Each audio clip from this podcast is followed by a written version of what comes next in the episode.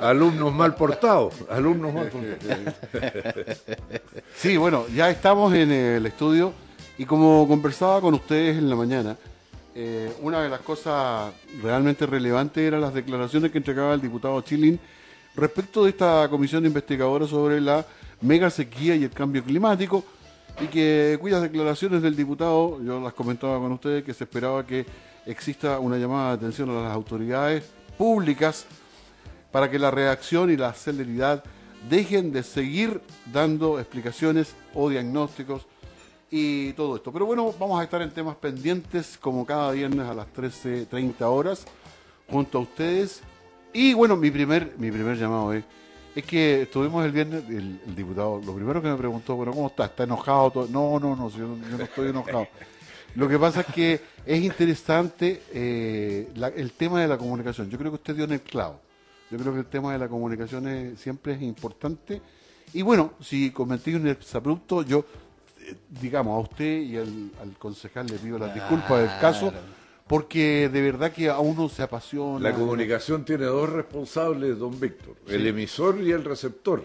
Ya. Porque el emisor puede decir la cosa correctamente, pero el receptor puede y entenderla de una manera distinta. exacto.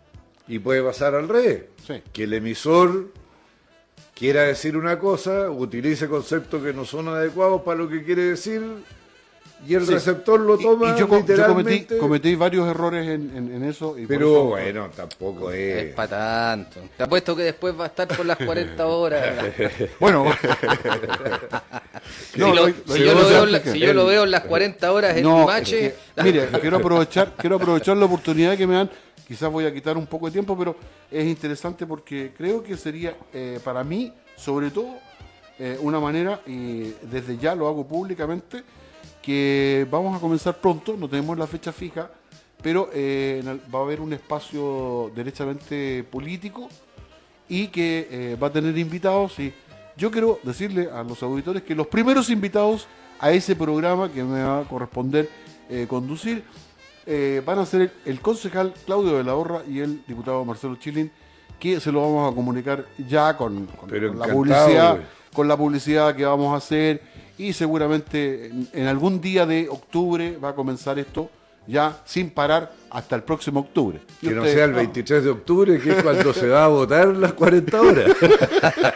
Yo creo que sería el mejor día. Muy bien. Eh, diputado, encantado de tenerlo. Eh, don Claudio de la Horra, encantado de tenerlo. Los micrófonos para, para su bienvenida. Gracias, don Víctor. Bueno, buenas tardes a usted, a Radio Énfasis, la radio oficial del Marga Larga, y a través de ella a toda su distinguida y leal audiencia. Y aquí estamos a disposición para conversar de los temas que puedan ser de interés. Eh, concejal. Bueno, saludar a todos los sobrevivientes del 18 de septiembre, esta gran semana que hemos tenido. ¿ah? Y hay algunos que andan preguntando cuál es el próximo feriado, pero ¿ah? para eso falta un poquito. Y bueno, todos los temas de interés. ¿ah? Una cosa que yo quería preguntarle al diputado es cómo esto de la votación respecto del litio. Yo sé que ahí la diputada Marzán, el diputado mm, Ibáñez y usted como diputado votaron a favor de una indicación de respecto del litio. Sin embargo, los otros parlamentarios, por lo menos del distrito, habrían votado que no a esa... A ver, era un proyecto de ley que tenía dos artículos. El primero decía que el litio es un material de interés nacional del país. Eso se aprobó prácticamente por la unanimidad de los parlamentarios presentes. Y el segundo artículo en realidad tenía sus problemas, porque proponía como nacionalizar unos contratos. ¿Ah? Y los contratos, bueno, uno los confirma o los desahucia, pero no los nacionaliza. Y además no había ningún contrato que tuviera eh, eh, con el Estado que si ese era el blanco en realidad estaba equivocado. Pero bueno, como aquí todo funciona con estas medias verdades, en realidad da lo mismo. no tiene ninguna relevancia. Lo que, lo que importa es que todo el mundo estuvo de acuerdo que es de interés nacional y de ahí habrá que deducir las acciones pertinentes. Ya. O sea, ¿existe esperanza que el litio pueda ser nacionalizado? Ahora el litio, es que hay un mito con el litio. El, litio es un negocio pequeño en el mundo. Hoy día. Bueno. Hoy día es un negocio pequeño. hoy día ya se usa para las baterías de la eh, eh, radiotelefonía, de los vehículos eléctricos y todo.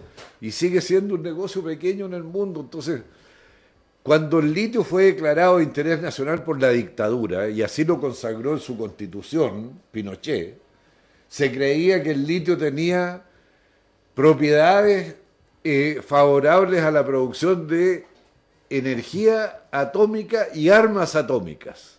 Y eso se desvaneció. Y de ahí quedó este mito de que el litio es... Pero bueno, está bien, yo no digo que que no se trate de explotar el litio agregándole valor para producir cosas que no sean puras materias primas toda la vida en Chile. Pero en el caso, diputado, ¿no considera que si el litio se usa para las baterías y que la generación y la, próximo, la próxima generación o la revolución tecnológica va a haber uso de autos eléctricos, será, va a ser eh, una buena cantidad de litio? No, sin duda, sin duda. Pero lo que ocurre eh, don Víctor, es que Chile, más que hacer una ley que diga una poesía sobre el litio, ¿ah? lo que tiene que hacer son tomar medidas para atraer inversores que sepan hacer batería, nos enseñan a nosotros, porque nosotros no sabemos, y a través de una asociación con ellos, hagamos batería, y hagamos ciencia, y hagamos desarrollo tecnológico. Pero eso no es una ley. Eso es hacer gestión administrativa, traer inversores, como lo ha hecho don Evo Morales, que se llevó unos alemanes para Bolivia, para hacer lo mismo que se quiere hacer acá. ¿Y por qué lo hace Evo Morales con los, alemanes y no lo hacen los chilenos con los alemanes, que tenemos tan buena fama de que manejamos bien la economía y todo lo demás? Por desidia, Falta de interés o falta de perspectiva, o a lo mejor algunos creen que el mundo se va a acabar luego, entonces ¿Para qué hacer inversiones de largo plazo? Vaya usted a saber. Pero ese es otro problema. Sí. Diputado, y usted fue bien crítico. La declaración ya está hecha, entre paréntesis. En la constitución de Pinochet está definido de que es un mineral no concesionable. ¿ah? Que no es enajenable por el fisco. Ah.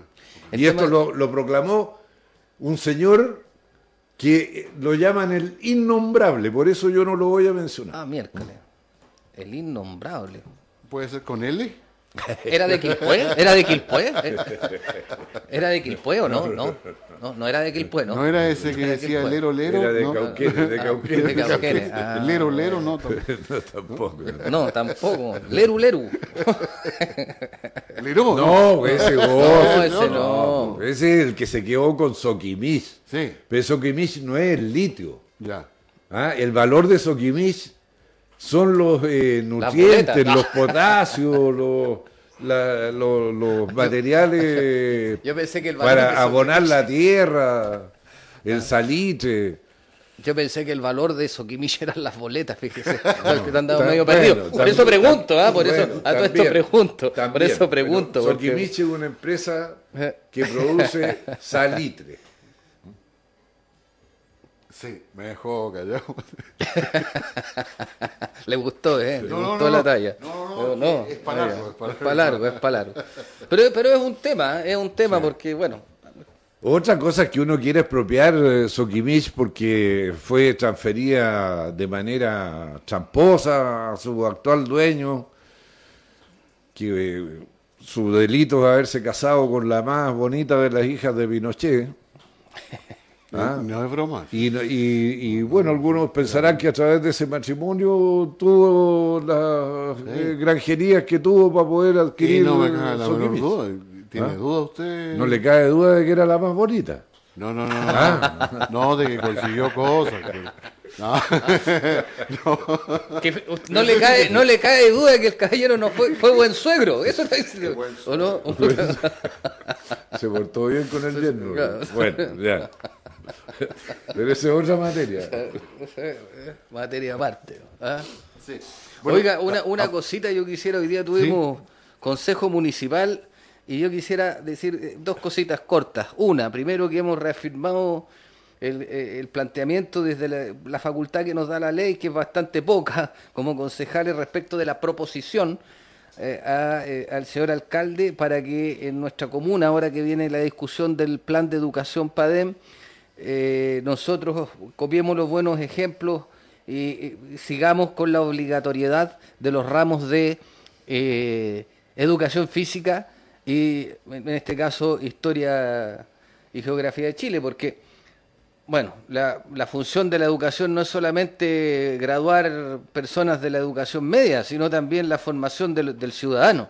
Y justamente en tercero y cuarto medio es donde ya los jóvenes pasan de alguna u otra forma a muchos de ellos, eh, no solo a graduarse cuarto medio, sino a la mayoría de edad, lo que los transforma eh, directamente justamente en personas que pueden, por ejemplo, eh, participar en, las votaciones eh, como, como, ciudadanos. Creo que eso es muy importante. Y por otro lado, algo que aquí vamos a tener como tarea, también lo mencionó el, concejal Valderrama, mire, nosotros tuvimos que lamentar el fallecimiento de un adulto mayor acá en, en, las escaleras de Merval, de la estación de Villa Alemana. Mire, yo le quiero contar y lo puse como ejemplo, la gestión que hizo la Asociación de Peña Blanca. ¿Se acuerda que estuvimos acá con, el, señor Sumarán, que es el presidente de don Hernán Sumarán? Respecto a las gestiones que hicieron y hoy día en Peña Blanca hay un ascensor para personas que no tienen las capacidades motrices o físicas para poder eh, bajar o les cuesta bajar una escala. Lo que, se ha, lo que se ha planteado, como le digo, no solamente en este caso yo, de que se hagan las gestiones con Merval para solucionar este problema. Y no solo ese, sino por ejemplo la situación de salubridad y muchas veces también de seguridad de los pasos peatonales. ¿ah? Eh, los vecinos del barrio norte son los que sufren las consecuencias de esto. Fíjese que hay algunos que para, como no pueden bajar y subir escala, pasan por los pasos peatonales, aguantando la, la respiración, ¿ah? eh, haciendo apnea. Y otros, para evitar pasar por esos malos olores, una situación de inseguridad, pasan por este otro lado. Hay personas que se tienen que bajar en Peña Blanca, donde hay ascensor, y tienen que tomar después de vuelta para acá un colectivo.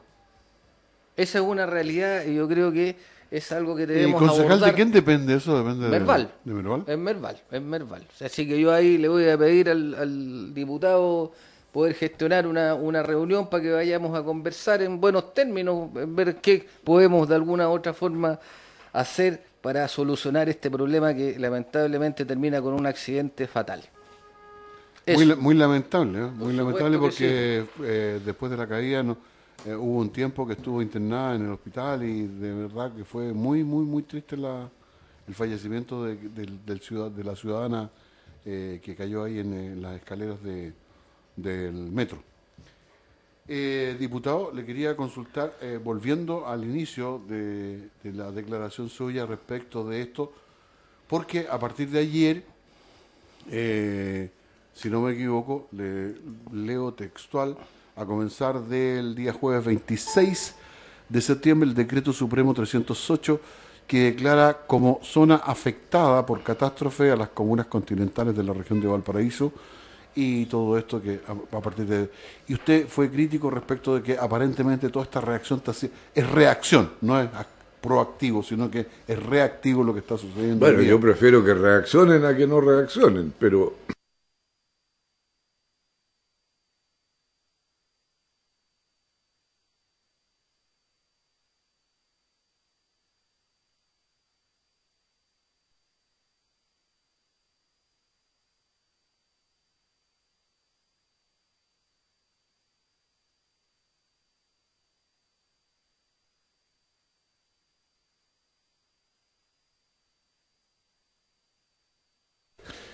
Junto con esto se anuncian nuevos males. Por ejemplo, que va a aumentar el desempleo, ¿ah? a consecuencia de que en la agricultura no va a haber mucho trabajo. Y yo me pregunto, ¿cuánto va a esperar el gobierno para poner en la cancha eh, programa de mejoramiento urbano y equipamiento comunal en todas las comunas que lo necesitan, porque me imagino que ante la urgencia el programa de mejoramiento urbano no seguirá siendo descuartizado en las negociaciones entre los consejeros regionales, ¿ah? que además se prestan para enredos como esos que tienen algunos familiares presos y qué sé yo, ¿ah? y que se va a usar en el empleo. Y también le preguntaría al ministro Larraín de Hacienda cuándo va a poner en la cancha el programa de generación de empleo que le ponemos plata en la ley de presupuesto todos los años. ¿O va a usar eso para negociar votos contra la acusación constitucional a la señora Cubillo o va a usar esa plata para negociar votos para que le aprueben un presupuesto que viene desestimado o lo vamos a usar la plata en lo que realmente eh, es su fin, que es proporcionar empleo de emergencia cuando tenemos estos problemas con el empleo permanente, como es la situación derivada de la sequía. Y ahí, habló, este del embalse Catemo también. Bueno, pero es que, don Víctor, usted no puede decir, no, no, puede decir que... Eh, todavía no se lleva a cabo la licitación. No, pues. Entonces hay que preguntarle a este señor Walker, que es Walker Prieto, igual que los que andaban vueltas por aquí antes, Walker Prieto, ¿ah? que está encargado de proteger la agricultura. Bueno, ¿cuándo va a destrabar la licitación del embalse Catemo que resuelve el riego de 22.000 hectáreas en la tercera sección de la Concagua, o sea, hasta por acá llega el beneficio y que eh, le va a resolver la vida a 3.500 propietarios, familias, que son dueños de alrededor de 8 hectáreas cada uno en promedio, pequeña y mediana agricultura. Pero estos señores son contemplativos, son observadores de la realidad. Yo, la verdad, no he conocido ni un gobierno más malo que el actual. Me tienen asombrado, porque ellos se jactan de ser ejecutivos, que conocen la economía, cómo funcionan las empresas, pero no hacen las cosas, don Víctor. Fíjese ahora, van a presentar un proyecto de presupuesto, no lo dijo Piñera porque no se atrevió, ¿ah? habló puras vaguedades y generalidades. El presupuesto son la determinación de los ingresos y gastos de la nación en un periodo determinado de un año. De un año. Los ingresos son tributarios, impuestos y otros como el cobre. Y los egresos son los gastos que usted autoriza. Yo autorizo a la policía de investigaciones a gastar hasta tanta plata. Autorizo al Ministerio del Interior a gastar hasta tanta plata. ¿Usted está en la Comisión de Hacienda? Sí. Y, pero lo más importante es determinar los ingresos, porque ahí usted sabe si está sobre roca sólida o está sobre terreno pantanoso.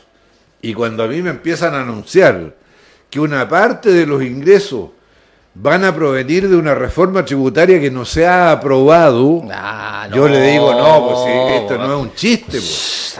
Estamos administrando un país. Porque ni, la Bachelet tenía este desorden, pues, que tanto le decían que hacía mal las cosas y todo lo demás. Pero aquí es con flagrancia, pues. porque a lo mejor Michelle Bachelet puede haber sobreestimado un ingreso, no sé, por el precio del cobre, por decirle algo, o de los ingresos tributarios que pensaban que la economía iba a andar a una velocidad mayor, pero ya, cuando usted sobreestima y se equivoca, cubre con deuda.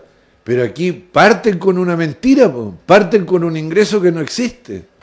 ¿Usted piensa que la reforma tributaria no se va a aprobar? No, olvídese olvídese. Está con graves problemas la reforma tributaria. Se encontró con las alimañas el ministro. Está, en la UTI. Todo dijo la, alimaña. Sí, el otro día fue el señor de Sormó que preside el Consejo de, de asesor del, del, Ministerio de Hacienda para determinar los ingresos, precios del cobre, etcétera, etcétera y él nos hizo ver que era inconveniente aprobar la reforma tributaria porque los ingresos tendían a disminuir y los compromisos del Estado de Chile a aumentar y que por lo tanto no era bueno aprobarla. Tanto así que pedimos una sesión especial que debería hacerse el lunes, con Desormó, para que lo escuchen todos los parlamentarios. Y por supuesto que el gobierno ya le habló a Desormó y le dijo, viejito, no vayáis, porque aquí tengo en mi teléfono el intercambio de opiniones sobre que si va a ir o no va a ir Desormó a la sesión. Y yo les digo al tiro, cabros, no vayan porque no va a ir de Sormó porque le dieron orden del gobierno que no fuera. Oiga, pero entonces quiere decir que el aumento de los 24 mil millones de dólares del presupuesto tampoco, obviamente que está aumentando respecto del año, de este año. No, va a aumentar 2.400 millones de dólares. Eso es el 3%. 2.400 millones. Yo, dije, yo, dije, 24. 24. Ese es el incremento del 3%. El presupuesto total son 64 mil millones de dólares, un poquito más. Incluyéndolo. Claro, ahora, ese incremento del 3%, siendo esmirriado, siendo el más pequeño en mucho tiempo, eh, no tiene financiamiento. No alcanza a cubrirlo el Estado. Con esta martingala de los supuestos ingresos de la reforma tributaria van a hacer, tratar de hacernos creer que tiene financiamiento. Pero bueno, mire, tienen plazo hasta el 30 para eh, meter el proyecto propiamente tal. Y ajustarlo. Y ahí lo podemos volver a conversar. ¿ah? ya bueno, con bueno hasta el 30, el 30 es lunes. El 30 es lunes. ¿Ah? El 30 es lunes. El 30 es lunes. Pero bueno, lo, lo conversaremos el viernes. Ahora, si usted está interesado me llama por teléfono y lo hablamos, ah. lo hablamos por teléfono el viernes, antes. Pues. El viernes. antes, antes, antes. El viernes me tendría que, que, llamar eh, a las 12 de la noche, el 30. No, porque ese es el plazo máximo. El plazo máximo. Y le recuerdo que hay veces en que los ministros de Hacienda han ido a meter a las 12 de la noche el presupuesto a la casa del secretario de la Cámara de Diputados. ¡A la casa! No al Parlamento. Bueno, es para salvar la situación, me imagino. Sí, claro. Mala y fea costumbre. Sí, pero no me va a llamar a las 12 de la noche. no la... Oiga, vamos a dejar como tema pendiente este comportamiento post-18 del señor Salaberry, ¿o no? Yo creo que venía con el impulso del 18. Ah, lo vamos a dejar como tema pendiente, parece. Hay varios temas pendientes, de ah, Porque, porque la verdad... Ellos no, no desmenuzamos mucho el, discurso que, como dice el diputado, aparentemente no hubo una información muy acabada respecto del discurso de eh, Sebastián Piñera el día de ah, ayer. No, pero eso es como para, un capítulo entero. Eso sí que es pura poesía.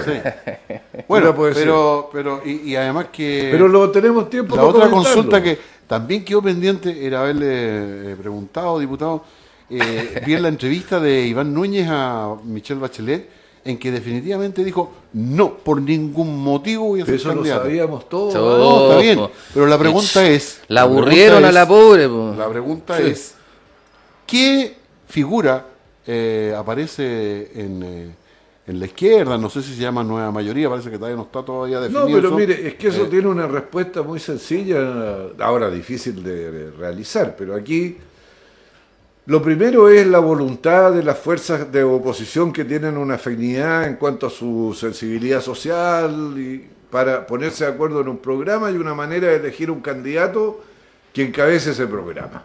Hecho eso, bueno, que compitan todos los que sientan que tienen algo que aportar en esta materia en y las primarias, gane, las primarias obvio el que gane la gente va a decir ese es el líder Ajá. ¿Mm?